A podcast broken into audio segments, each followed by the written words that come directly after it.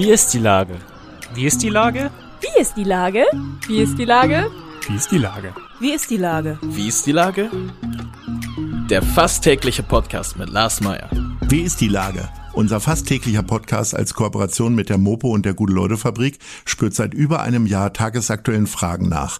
Macher, Musikerin, Models, Mütter und Politiker, genauso wie Schwestern, Schüler, Schlachter, Freiberufler oder Helfer, also prominente Lenker oder unbekannte Denker, kommen knapp 15 Minuten zu Wort. Die Auswahl ist rein subjektiv, aber immer spannend und überraschend. Mein Name ist Lars Meyer und ich rufe fast täglich gute Leute an. Und jetzt kommt erstmal gute Werbung. Bis gleich. Acht Bühnen, eine ungewöhnliche Show. Ein Ziel. Hamburgs Kulturhelfen. Einer kommt, alle machen mit 2021. Mit großartigen Soloauftritten von Ina Müller, Tim Melzer, Jane Mädel und vielen mehr. Im Stream ab dem 12. Mai. Alle Infos und Spenden unter www.einerkommt.de. Ach ja, und ich bin auch dabei. Heute befrage ich den Erfinder vom flexiblen Flimmern, Holger Kraus. Ahoi, Holger. Moin, moin, Lars. Lieber Holger, das flexible Flimmern ist zum stummen Flimmern geworden. Äh, wie ist die Lage bei dir? Ja, ähm, es ist zu einem äh, theoretischen Flimmern geworden. Klingt für mich passender. Ja, ist noch, sogar noch äh, besser. Ja. Weil ich tatsächlich äh, ganz viel konzipiere und äh, jetzt ganz, ganz lange äh, meinen Schrank aufgefüllt habe mit Filmen, die ich gerne zeigen würde, wo ich passende Konzepte in der Tasche habe und auch schon Orte vielleicht vor Augen. Äh, ja, und das war dann irgendwann doch auszehrend, hat man gemerkt. Also äh, ich bin ein Praktiker. Für die Leute, die äh, dich in den letzten wahrscheinlich 15 Jahren oder wie lange machst du Ja. das schon? Dieses Jahr 15 ist das Jahren äh, nicht, nicht mitbekommen haben. Erklär mal, was du machst. Flexibles Flimmern. Ich meine, es erklärt es ein bisschen, aber man muss doch noch mal um die Ecke denken. Erzähl Ja, mal. es hilft, wenn man es weiß. Also ich habe ein mobiles Kino und nicht äh, so, dass ich äh, einen Lastwagen habe und da die Leute einlade, sondern ich gehe wirklich an besondere Orte in Hamburg, aber auch in anderen Orten war ich schon in Berlin, auf Sylt tatsächlich sogar und inszeniere dort Filme. Und ich zeige Filme in ihrem äh, normalen Habitat, in ihrem gewünschten, vom Filmemacher vielleicht äh, gewollten Habitat. Und äh, es gibt passendes Essen, es gibt Getränke. Man ist also vorm Film möglichst schon in der Dekoration. Äh, man entdeckt Dinge, die man vielleicht erstmal gar nicht versteht. Die stehen da so rum. Und dann merkt man im Film, ach guck mal, das Schild habe ich schon mal gesehen. Das hat jemand gezeichnet, das hat jemand gemalt und dahingestellt. Und jetzt gibt es diese Rückkopplung, dass man sich im Filmsaal umschaut und was erkennt, was auf der Leinwand zu sehen ist. Gib doch mal so Top 3 äh, Beispiele, äh, welche Filme du gezeigt hast und wo du sie gezeigt hast. Na, ich sage immer gerne mein, meine Standards. Äh, ich mache seit Jahren, äh, bin ich im Casino Esplanade zu Gast und äh, natürlich habe ich dort äh, die Ocean's Eleven gezeigt, das Original mit dem Brad Pack äh, von 1900 aus den 60ern und äh, wenn dann irgendwie Frank Sinatra mit einem orangefarbenen Angora-Pulli auf der Leinwand ist, dann hat das einfach einen besonderen Stil.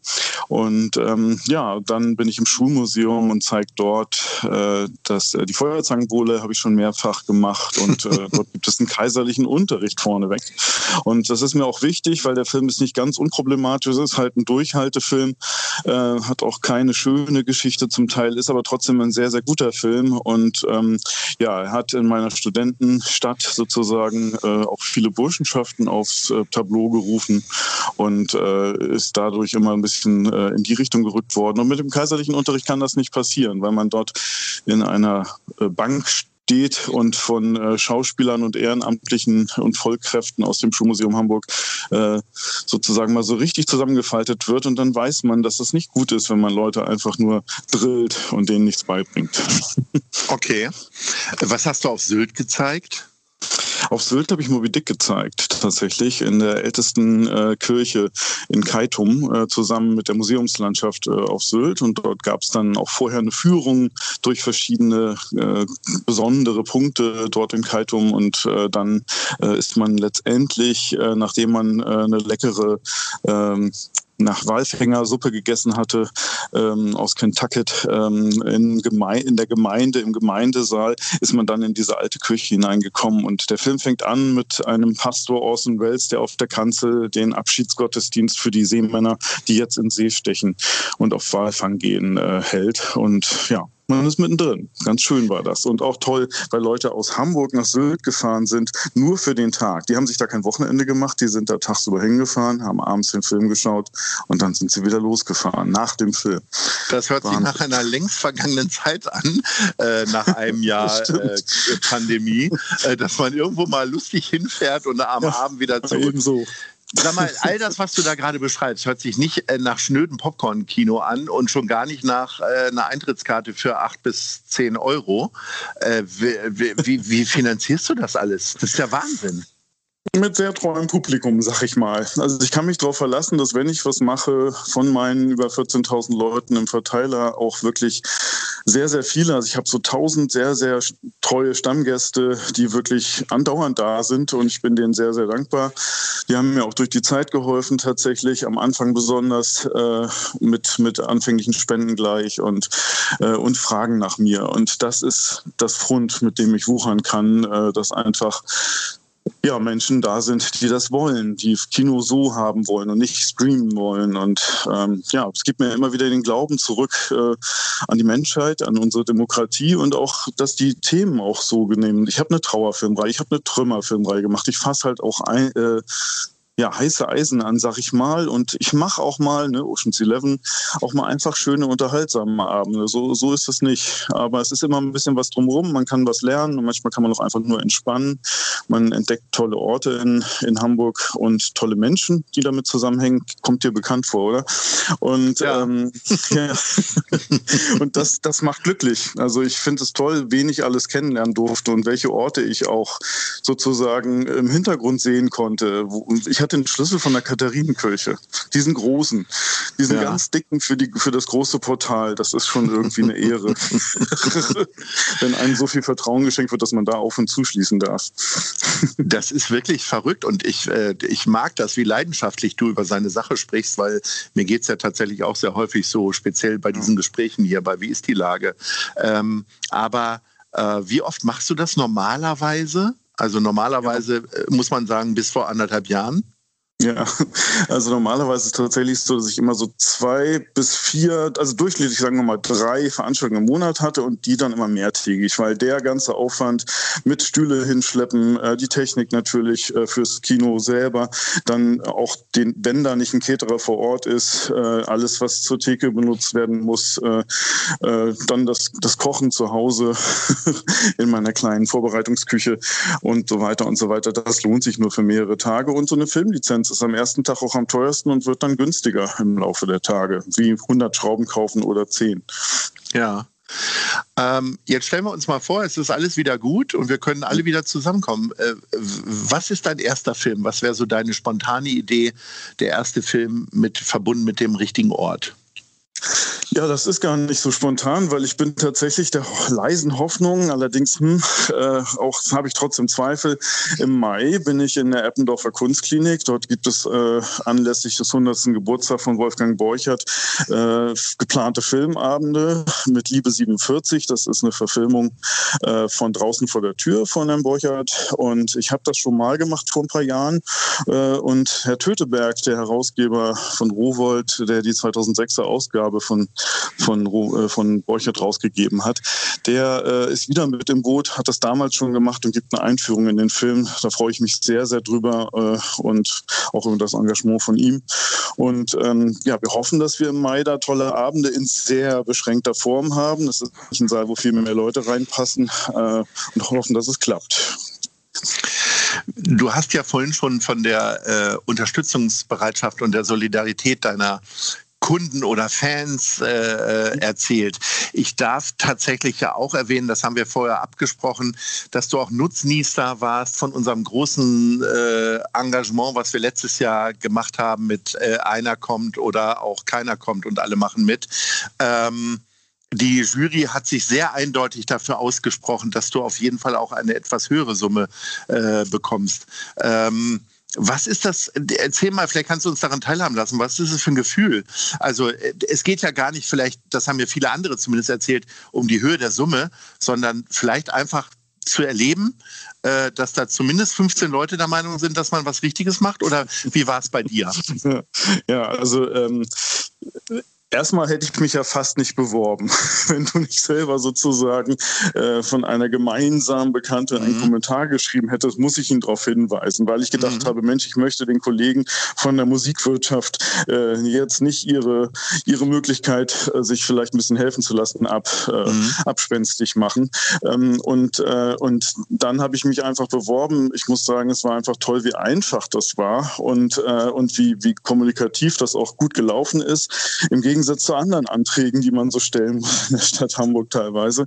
Und ähm, tatsächlich ist es so, wie du gesagt hast, ich hätte das auch selber sonst erwähnt, wenn du es jetzt nicht so schön anmoderiert hättest. Es ist mir ein Begehr, mich zu bedanken und das habe ich auch schon mal auf meiner Seite gemacht, weil ich habe 7000 Euro geschenkt bekommen. Das oh. nenne ich auch gerne beim Namen. Ja. Ähm, und ähm, genau, und nicht außer den 15 Menschen, die das, die das entschieden haben oder so, ist es einfach, die hatten ja für mich äh, ein, ein, ein Gesicht. Ich kenne da ein paar sozusagen aus dem, aus dem Geschehen äh, der Stadt. Hamburg ist ja einfach ein Dorf, man kennt sich, mhm.